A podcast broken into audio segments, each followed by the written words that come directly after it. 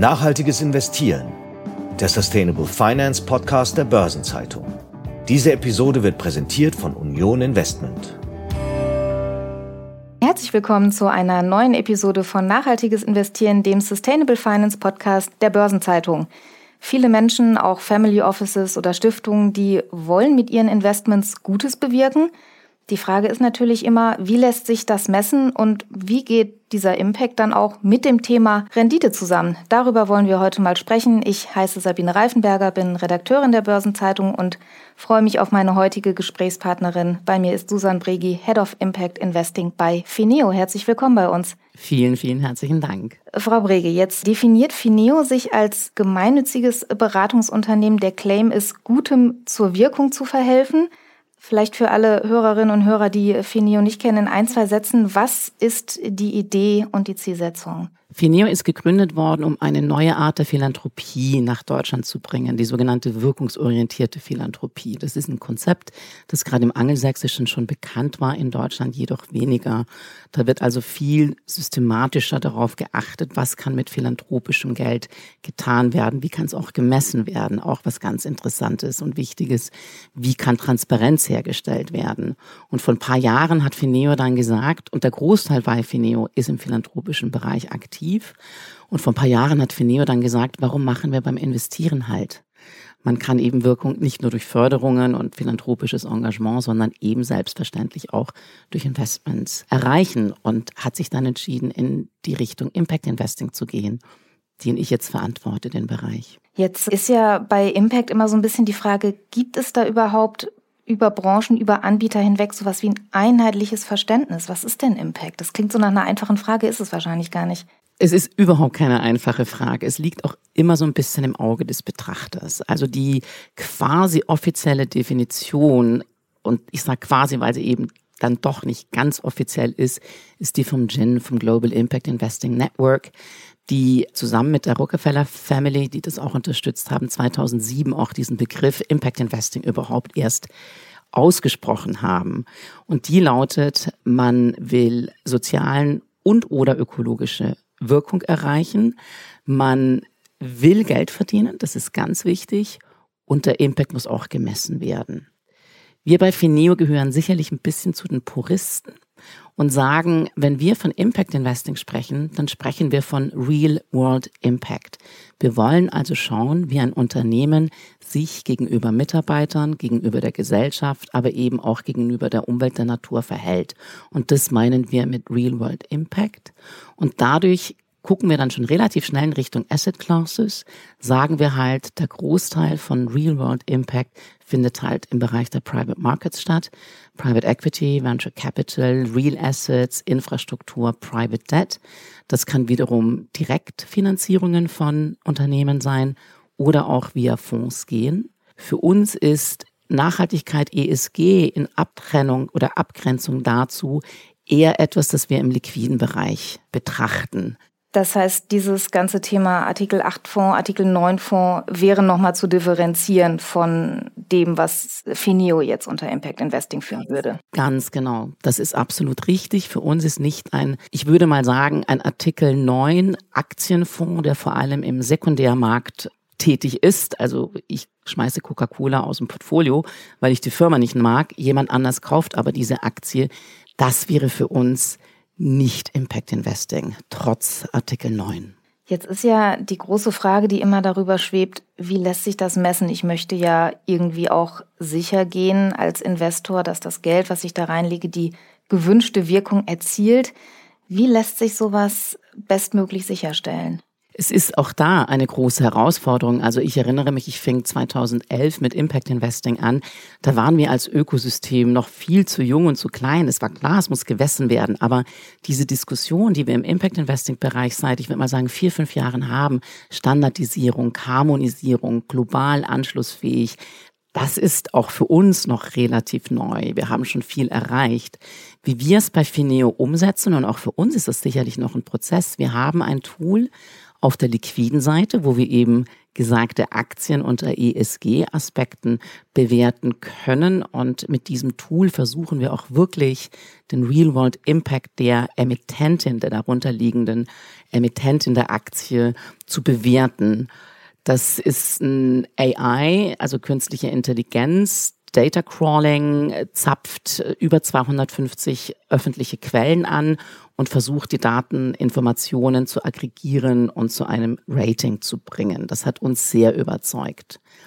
Auf der illiquiden Seite, also jetzt wirklich das, was wir unter Impact Investing verstehen, haben wir aufgebaut auf dem sich abzeichnenden internationalen Standard. Das ist das sogenannte IMP 5 Dimensions wenn es um die Impact Performance geht. Und diese Five Dimensions unterscheiden zwischen What, also was macht das Unternehmen, wie viel Zugang zum Beispiel zu sauberem Wasser wird hergestellt, Who, das beschreibt die Zielgruppe, wer profitiert denn davon, How much ist die Frage, wie skalierbar ist es, wie tief ist der Impact und wie lange hält der Impact an, ist ja auch nicht ganz unwichtig.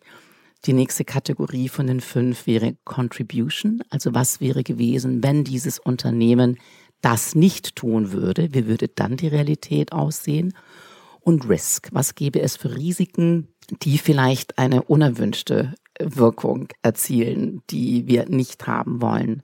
Lässt sich das denn auch einigermaßen automatisiert erfassen oder ist da jeweils manueller Aufwand erforderlich, um das zusammenzusuchen und auch einzuschätzen? Da sind ja auch Bewertungsfragen äh, teilweise dabei. Sehr gute Frage. Wir als Nicht-IT-Unternehmen, wir können nicht programmieren. Wir haben wirklich am Anfang sehr lange das manuell erfasst. Wir hatten halt ein Excel-Sheet, da sind die Kategorien aufgegliedert worden und sind dann wirklich tief reingegangen in der Impact Due Diligence und haben das mit manuell hinzugefügt. Seit einem guten Dreivierteljahr kooperieren wir mit einem anderen Unternehmen, die genau das andere machen, nämlich das Programmieren. Das ist Impact Nexus und in der Zusammenarbeit funktioniert das mittlerweile auch digital sehr gut, ist aber definitiv eine große Herausforderung für das Ökosystem. Ja. Das heißt, das ist schon noch aufwendig, bis ich bei einem Unternehmen diese Impact Due Diligence einmal durchlaufen habe. Was würden Sie sagen, wie lange dauert das?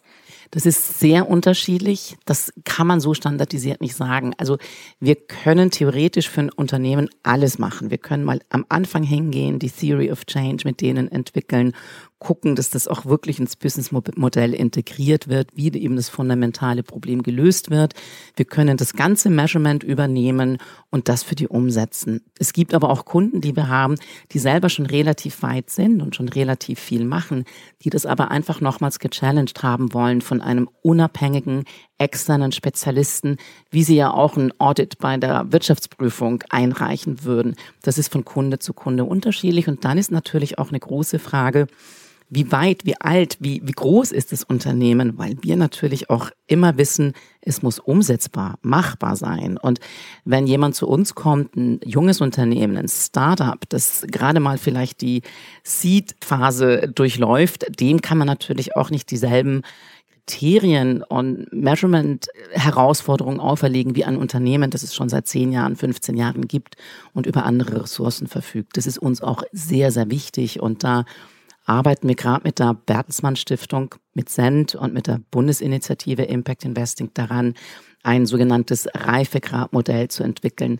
das eben die verschiedenen Altersstationen von Unternehmen stark berücksichtigt. Wenn so eine Impact Due Diligence abgeschlossen ist und man hat sich eine Meinung gebildet zu einem Unternehmen, sage ich mal, wie oft muss man das denn überprüfen oder verifizieren? Es kann ja theoretisch sich im Geschäftsmodell was ändern, in der Ausrichtung, das Management kann wechseln. Wie, wie ist da die Systematik? Absolut richtig. Wir sprechen deswegen auch von IMM, also Impact Measurement and Management. Das ist ein kontinuierlicher Prozess. Man fängt natürlich am Anfang mit dem meisten Aufwand an. Ich habe vorher schon mal die Theory of Change erwähnt.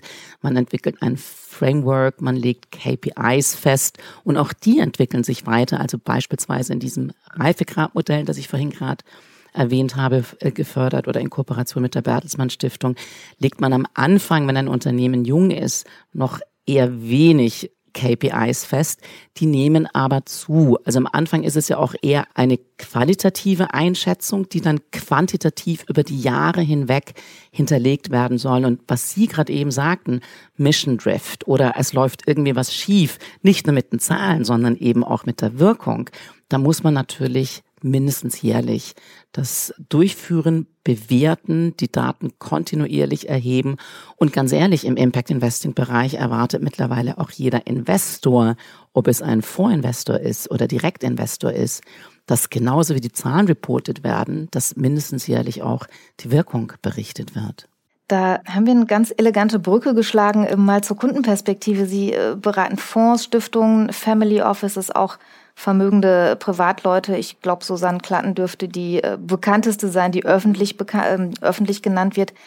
Wie entwickelt sich denn auch aus Kundenperspektive die Nachfrage? Also wie wichtig ist dieses Thema? Ich meine, ich unterstelle, wenn man bei Finio aufschlägt, hat man da ein gewisses Erkenntnisinteresse, aber kann man da einen Prozess äh, sehen über die, die letzten Jahre? Ja, auf alle Fälle. Was wir sehen, ist, dass vor allem Frauen und die Next Gens ein riesengroßes Interesse daran haben.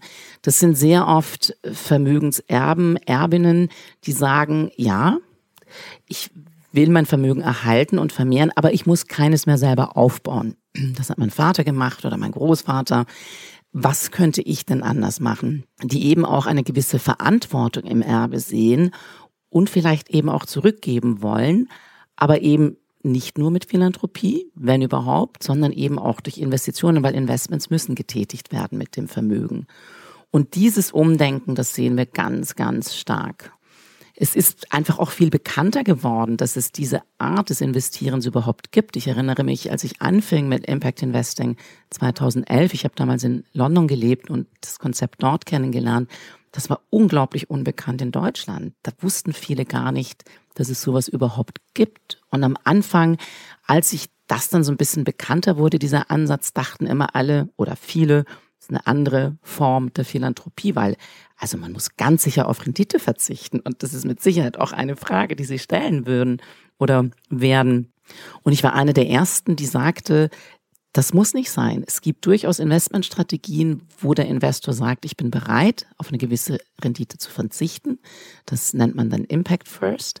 Aber es gibt einfach auch ganz, ganz viele Investmentstrategien, die skalierbar sind, die durchaus Marktrenditen erwirtschaften können und einen hohen Impact haben können. Und dadurch sehen sich natürlich eben auch Erben, Erbinnen befähigt, die Wirkung auch durch Investitionen zu erreichen, was halt vor 10, 15 Jahren eigentlich noch keine Option gewesen ist, weil unbekannt. Wie stark kommt denn die Frage von Kunden? Also völlig richtig, von mir kommt sie auch, der Kunde will ja jetzt nicht spenden, sondern er will ja investieren. Und ich würde jetzt mal vermuten, gerade Stiftungen, die haben ja auch den Auftrag, das Vermögen zu erhalten, idealerweise zu vermehren. Die dürfen ja wahrscheinlich auch jetzt nicht in was investieren, wo sie von vornherein wissen, da verliere ich Geld. Absolut richtig. Das gilt nicht nur für Stiftungen, sondern für jeden mit dem Treuhandverhältnis. Jede Versicherung, jede Pensionskasse darf nicht in Strategien rein investieren, wo sie eben sehenden Auges schon einen bewussten Abschlag in Kauf nimmt. Man kann immer noch sagen, was ist denn der Treuhandbegriff? Ich schütte zwar irgendwann mal die Rente aus, aber hinterlasse einen nicht mehr lebenswerten Planeten. Aber das ist vielleicht für ein anderes Mal ein, ein Gesprächsthema. Sie haben völlig recht. Die Familien sind natürlich viel flexibler, weil sie niemandem Rechenschaft schuldig sind. Es ist ihr eigenes Geld und ob sie das anzünden, verbrennen oder schlechte Investitionen damit tätigen, ist halt deren Sache. Aber die anderen, wie gesagt, nicht. Die haben halt eine Accountability. Ja, und ansonsten, wenn die Kunden zu uns kommen, gerade eben auch bei Familien, wo sich die Frage stellt, was für ein Renditeanspruch ist gegeben. Das muss ja auch in die Gesamtallokation vom Gesamtvermögen passen. Deswegen sind dann sehr oft auch die Family Offices auch mit am Tisch. Das gehen wir dann mit dem Kunden durch. Das ist Teil der strategischen Allokation, wo wir eben auch beraten, wenn du die Wirkung A im Land B haben willst, glauben wir, dass dieser Korridor an Rendite realistisch ist, weil wir halt sehr, sehr viel gesehen haben und da auch wirklich zuverlässige Daten auch zugreifen können und besprechen das dann ganz individuell mit dem Kunden. Da stellen wir uns wirklich auf den Kunden ein. Aber da wird es wahrscheinlich dann auch Bereiche geben, wo man sagt, da raten wir ab oder da ist die Lage zu intransparent oder da haben wir zu wenig Daten. Gibt es sowas auch? Absolut, ganz richtig. Oder wo wir zumindest sagen, dieses Risiko besteht. Du musst dir sicher sein, dass du das eingehen willst, weil wir natürlich auch oft in Emerging Markets tätig sind, was ja wieder eine ganz andere Herausforderung ist, wie wenn man zum Beispiel im Rechtssystem Deutschland investiert, wo man vielleicht auch einen besseren Zugang hat. Also da versuchen wir schon, die Beratung so zu gestalten oder machen das auch, dass der Kunde, die Kundin einfach weiß, was auf ihn oder auf sich zukommt und sagen, in unseren Augen ist das hier möglich oder eben auch nicht möglich. Am Ende des Tages muss sich der Kunde sicher fühlen mit, mit der Allokation, die wir für ihn machen. Was ich auch noch ganz spannend finde, wenn wir mal auf Ihren persönlichen Lebenslauf gehen. Sie hatten ja auch schon mal ganz andere Kunden. Sie haben ursprünglich auch viel für Private Equity gemacht und für Hedgefonds, das ist ja eine Welt, die sehr stark Rendite im Fokus hat und da fokussiert ist. Wie kommt man denn von Private Equity und Hedgefonds zum, zum Impact Investing? Das liegt ja jetzt nicht so ganz nah beieinander im Investmentspektrum. Ja und nein. Also ich gehe noch einen Schritt weiter zurück. Ich habe sogar mal Philosophie studiert. Und als ich dann im Finance-Bereich anfing zu arbeiten, war das für viele immer sehr lustig. So, hm, du hast Philosophie studiert, Finance. Die traditionelle Erfahrung, die ich gemacht habe, ich habe also zwölf Jahre lang tradition immer im Bereich Alternative Investment Strategien, vor allem Private Equity, hat mir natürlich sehr stark geholfen, mich auch im Impact Investing Bereich zu etablieren und, und mich auszukennen, weil es ist immer noch Investing. Also das Handwerkszeug ist Investing. Und das habe ich halt in den Jahren gelernt, als ich für traditionelle Private Equity Häuser, vor allem Asset Manager, tätig gewesen bin. Also ich spreche die Lingo, ich kenne, ich weiß nicht, wie viele PPMs ich äh, durchgearbeitet, selber erstellt, geschrieben habe. Man kennt sich dann doch in der Asset-Klasse eben aus. Und das ist für mich eine Grundvoraussetzung. Auch wenn ich rekrutiere, sehe ich immer gerne, dass jemand schon traditionelle Erfahrung gesammelt hat. Und der Schwenk kam dann teilweise ausgelöst durch persönliche Erfahrungen, wo ich einfach sagte, mir fehlt hier das Wertesystem. Ich gehe sogar so weit, dass ich sage, Teile des Finanzsystems kranken. Ich nenne das immer, und ich entschuldige mich immer bei den Herren der Zuhörerschaft, testosterongetriebenes Verhalten. Was meine ich damit? Egos, Machtspiele, Profitgier und Rücksichtslosigkeit ohne Ende. Und ich war zum Teil in Deutschland, aber sicherlich auch in London sehr oft in solchen Situationen, was einfach bei mir zu einem inneren Aufbegehren geführt hat. Und das ist natürlich noch gefördert worden durch die Finanzkrise, weil die Finanzkrise nichts anderes war als das Ergebnis von diesem sogenannten testosterongetriebenen Verhalten. Und bis heute, wenn man mal guckt, wie viele Strafen, wie viele Bußen, Manipulation, Geldwäsche. Ich will jetzt keine Namen nennen, aber auch in der Schweiz gab es vor nicht allzu langer Zeit einen größeren Ruck. Und ich bin Schweizerin, deswegen habe ich mir das sehr genau angeguckt. Da fehlt mir einfach das Verantwortungssystem dahinter. Und das wollte ich ändern. Und Sie würden sagen, im Impact Investing, die Leute, mit denen man da zusammenarbeitet, die haben eine andere Verhaltensweise. Auch da gibt es leider schwarze Schafe. Auch da habe ich Erfahrungen gemacht, die nicht gut waren. Deswegen wirklich eine große Empfehlung von mir. Genau hingucken, weil bloß weil Impact Investing draufsteht, heißt es noch lange nicht, dass Impact Investing drin ist. Wir haben mittlerweile so etwas wie Impact Washing, also bitte Hausaufgaben machen, reingucken und zwar tief. Ich würde aber sagen, dass ein Großteil der Leute, die gerade die traditionelle Finance-Welt verlassen und in Richtung Impact gehen, sehr intrinsisch motiviert sind. Und dann macht es richtig Spaß, mit denen zu arbeiten. Das sind dann eben auch Überzeugungstäter. Und das ist toll. Aber es gibt Ausnahmen. Was wäre denn so eine klassische Red Flag, äh, wo Sie sagen würden, das könnte ein Hinweis sein auf Impact Washing? Gibt es da Alarmzeichen, die man kennen kann? Ja, also wie gesagt, wenn mir jemand einen Impact von liquiden Aktien Impact Fonds zeigt, gucke ich schon mal ganz genau hin. Auch bei, ich habe mir mal die Mühe gemacht, die in Deutschland zulässigen ETFs anzugucken. Da sind auch welche dabei, die nennen sich Impact ETFs. Aber wenn ich dann Titel wie ExxonMobil oder ähnliches in diesen ETFs sehe, da ist bei mir die Due Diligence sehr schnell abgeschlossen mit einem Nein. Also im liquiden Bereich bin ich per se einfach mal vorsichtig, auch aufgrund von dieser Verwirrung eben ESG, Nachhaltigkeit, Impact. Wir gucken uns, das habe ich vorher noch nicht erwähnt, beim Impact Measurements, bei der Impact Due Diligence gucken wir uns nicht nur die Impact Performance, sondern die, was wir Impact Orientation nennen, an.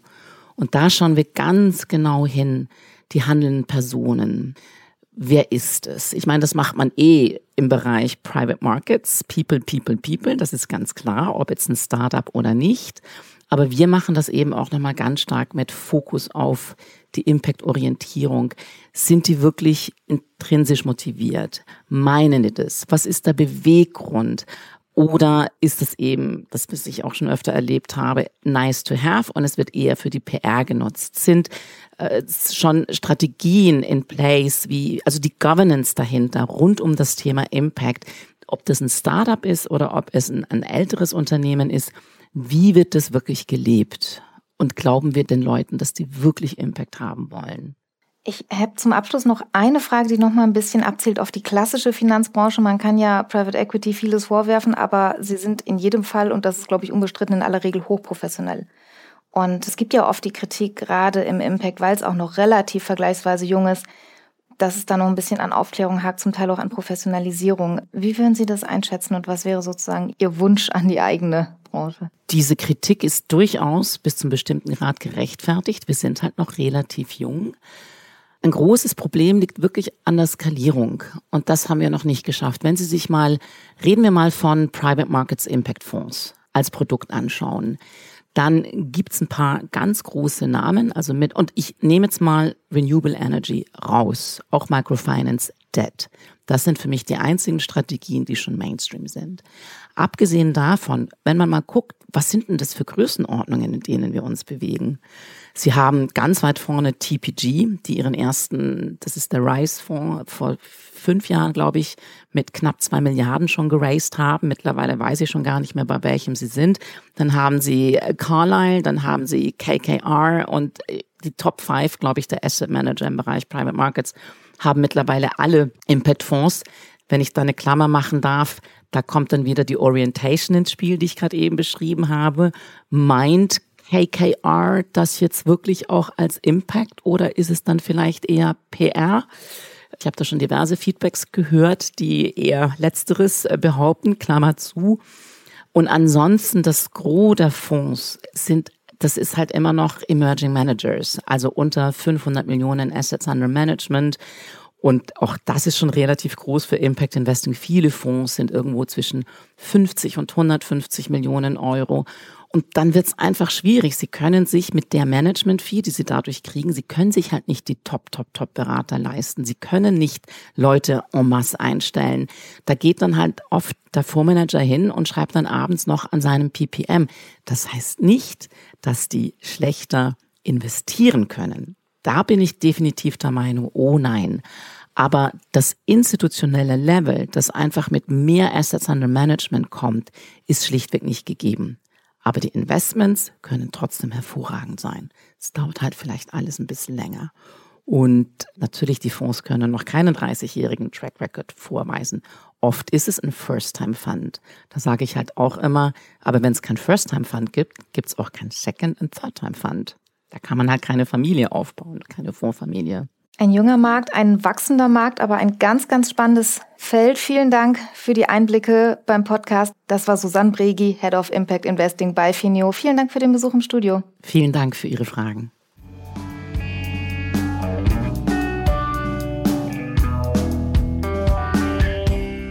Und für den Blick auf die weiteren Nachrichten aus der Branche ist unser Chefredakteur Lutz Knappmann bei mir im Studio. Hallo Lutz. Hallo Sabine.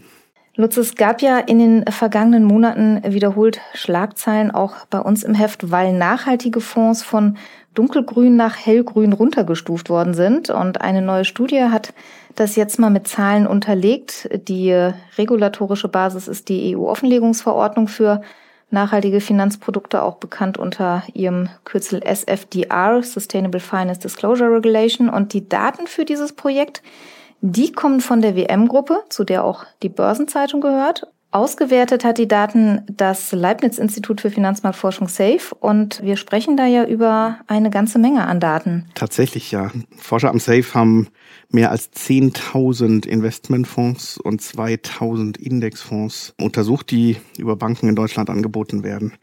Und die Frage, die im Mittelpunkt stand, war eben, wie diese Fonds äh, im Zeitraum zwischen September 22 und März 2023 im Rahmen dieser SFDR über ihre Nachhaltigkeitsaspekte berichtet haben.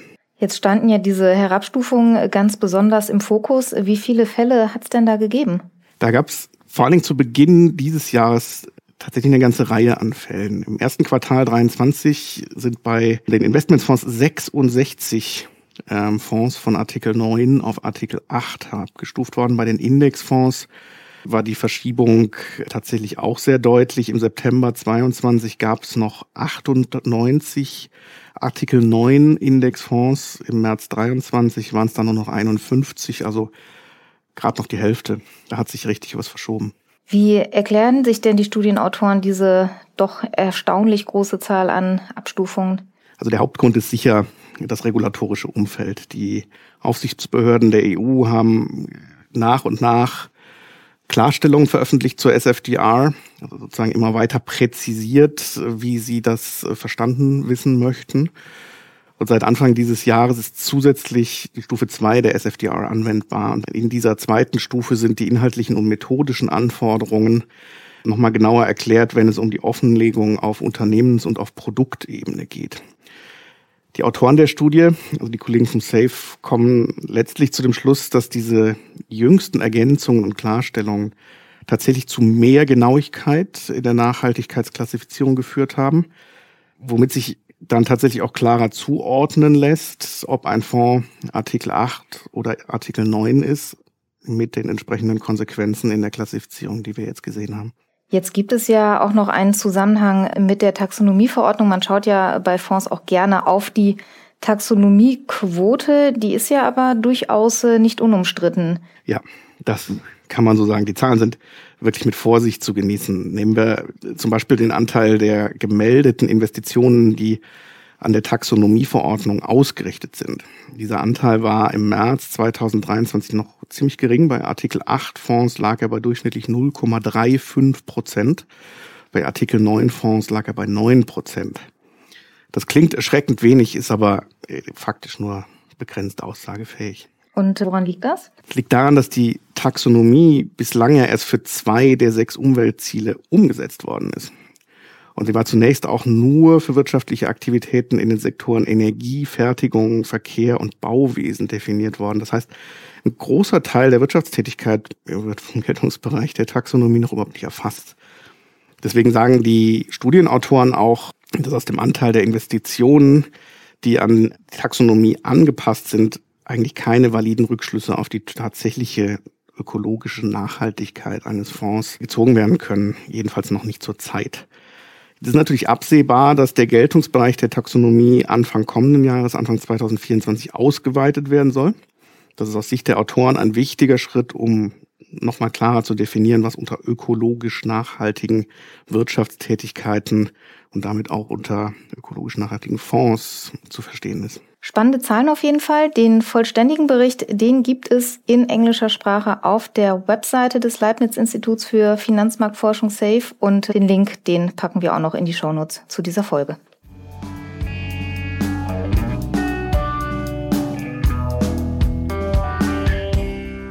Beim Thema ESG gab es ja gerade auch noch eine aufsehenerregende Entscheidung der Ratingagentur Standard Poor's, die haben entschieden, bei Kreditratings jetzt auf die ESG-Note verzichten zu wollen. Lass uns da mal noch kurz drüber sprechen. Worauf bezieht sich das genau? Sehr gerne, weil es ist tatsächlich wichtig, genau hinzuschauen, worum es geht. Es geht nämlich nicht um die breiten Nachhaltigkeitsratings. Also das wäre sozusagen die falsche Botschaft, dass Anlegern jetzt kein tieferer Einblick mehr in die ESG-Konformität eines Unternehmens vermittelt würde darüber. Diese breiten Ratings, die vergibt S&P auch weiterhin. Die Agentur hatte allerdings 2021 auch damit angefangen, die Nachhaltigkeitsrisiken eines Unternehmens im Rahmen des Kreditratings mit zu erfassen, und zwar auf einer Skala mit fünf Stufen. Und diese Bewertung sollte die Einschätzung der Analysten zu ESG-Faktoren für das Credit Rating illustrieren. Da gibt's jetzt die entscheidende Änderung. Künftig soll diese Einstufung eben nicht mehr mit einem Wert auf der fünfstufigen Skala erklärt werden, sondern als Text. Warum da jetzt diese Rolle rückwärts? Da gibt's verschiedene Gründe. Zum einen war das Rating mit der Fünfer-Skala schlicht umstritten. Es äh, gab viele Stimmen, die das einfach als plakativ bezeichnet haben. Kritiker haben gesagt, dass es Investoren bei der Beurteilung eines Unternehmens im Grunde keine große Hilfe gewesen ist. Darüber hinaus gibt es aber noch einen anderen Erklärungsansatz. Der ist eher politischer Natur. Für den muss man sich tatsächlich einmal damit auseinandersetzen, wie das aktuelle Stimmungsbild äh, in den USA insgesamt aussieht. Ja, da tobt ja in den USA seit längerem eine Debatte um ESG-Themen aus dem Lager der Republikaner. Insbesondere gab es mehrfach Kritik beispielsweise an Fondsanbietern, die vermeintlich zu viel Wert auf Nachhaltigkeit legen. Ähm, spielt es damit rein? Ja, genau. Das ist genau der Punkt. Im vergangenen Jahr haben mehrere US-Bundesstaaten sogar Ermittlungen gegen S&P angestoßen, nachdem zuvor ESG-Indikatoren für mehrere US-Bundesstaaten und für territoriale Emittenten veröffentlicht worden waren. Die Generalstaatsanwälte haben den Verdacht geäußert, S&P vermische durch die Nachhaltigkeitsbewertungen objektive finanzielle Fakten mit radikalen Meinungen. Das sei eine Täuschung der Investoren und Verstoße gegen Verbraucherschutzgesetze, so die Argumentation. Das sieht man wieder stark polarisierte Stimmungsklima in den USA. Und in diesem Kontext ordnen äh, manche Beobachter nun den Schritt von S&P auch ein, diese spezielle ESG-Note einzustellen. S&P selbst sagt, die Abschaffung des ESG Credit Scores habe nichts mit Attacken aus dem republikanischen Spektrum oder mit rechtlichen Bedenken zu tun.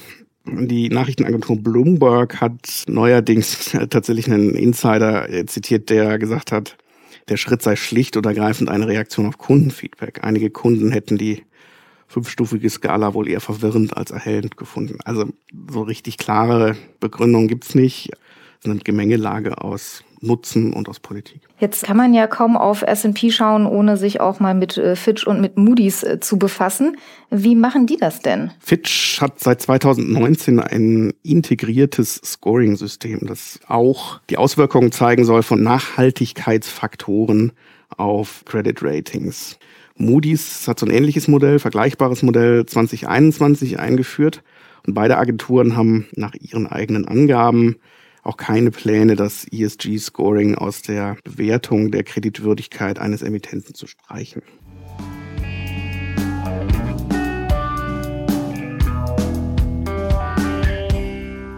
Und eine spannende Initiative kommt noch aus unserem Nachbarland Frankreich. Da geht es um die Benotung von Klimaschutzvorhaben. Und zwar will die Banque de France zusätzlich zur Bonitätsbewertung eine Klimaschutz Benotung für Unternehmen einführen. Ja, genau. Dazu hat es 2022 tatsächlich auch einen Testlauf gegeben. 15 ausgewählte Konzerne haben damals teilgenommen. Und das war offensichtlich so aussagekräftig und erfolgreich, dass die französische Zentralbank den Test jetzt ausweiten will und 500 Unternehmen genauer unter die Lupe nehmen will. Wie soll denn diese Klimabenotung dann konkret aussehen? Was für Faktoren fließen da ein? Die Banque de France möchte die Unternehmen an den für ihre jeweilige Branche idealen Dekarbonisierungswegen messen. Das heißt, Referenzwerte für diese Dekarbonisierung kommen von der französischen Agentur für den ökologischen Wandel, ADEME. Außerdem fließen Angaben dazu ein, wie stark Unternehmen physischen Risiken ausgesetzt sind, also beispielsweise Überschwemmungen oder Bränden. Und last but not least äh, schaut die Zentralbank darauf, wie die Unternehmen den ökologischen und klimatischen Übergang managen. Das klingt jetzt fast schon so ein bisschen nach einem ESG-Rating-Prozess. Ja, das klingt wirklich so, das könnte man meinen, klingt umfangreich und kompliziert. Die Kriterien sind aber deutlich enger gefasst. Also manche Themen, die bei Ratingagenturen mit in die ESG-Ratings einfließen, lässt die Banque de France außen vor. Themen wie Biodiversität oder Sozialpolitik sollen beispielsweise nicht in die Bewertung einfließen. Jetzt hast du ja schon gesagt, 500 Unternehmen sollen es noch in diesem Jahr werden, die Teil dieses Prozesses sind. Wie geht es denn dann in den kommenden Jahren weiter? Es gibt ja noch einige mehr. In der Tat, die Pläne sind ziemlich ambitioniert. Die französische Zentralbank hofft, die Klimabenotung bis 2030 für die französischen Unternehmen mit einem Umsatz von mehr als 750.000 Euro pro Jahr einführen zu können. Aktuell im Stand wären das um und bei 300.000 Unternehmen. Die Klimabenotung soll dabei nicht in die Bonitätsbewertung einfließen, sondern gesondert ausgewiesen werden. Am Ende soll die Klimanote nicht nur den Unternehmen ihre Klimarisiken aufzeigen, sondern Sie wäre auch für finanzierende Banken Orientierung. Unterstützung für das Vorhaben kommt deswegen auch vom Bankenverband der Fédération Bancaire Française. Spannendes Vorhaben. Schauen wir mal, wie sich das in den nächsten Jahren noch weiterentwickelt. Vielen Dank, dass du heute da warst und uns die News mitgebracht hast. Lutz Knappmann aus unserer Chefredaktion. Vielen Dank. Sehr gerne. Und wenn Sie Lust haben, sich weiter zu ESG-Themen auszutauschen, dann kann ich Ihnen noch das Impact Festival in Offenbach ans Herz legen. Das findet am 13. und 14. September statt. Es geht um nachhaltige Innovation und nachhaltigen Wandel und äh, die Fachmedien Otto Schmidt, die veranstalten am 26. September in den Design Offices in Frankfurt die Fachtagung ESG 2023. Die Links finden Sie in den Shownotes zu dieser Folge und wir hören uns an dieser Stelle in 14 Tagen wieder. Ich freue mich, wenn Sie wieder mit dabei sind. Bis dahin, machen Sie es gut. Das war Nachhaltiges Investieren, der Sustainable Finance Podcast der Börsenzeitung. Diese Episode wurde präsentiert von Union Investment.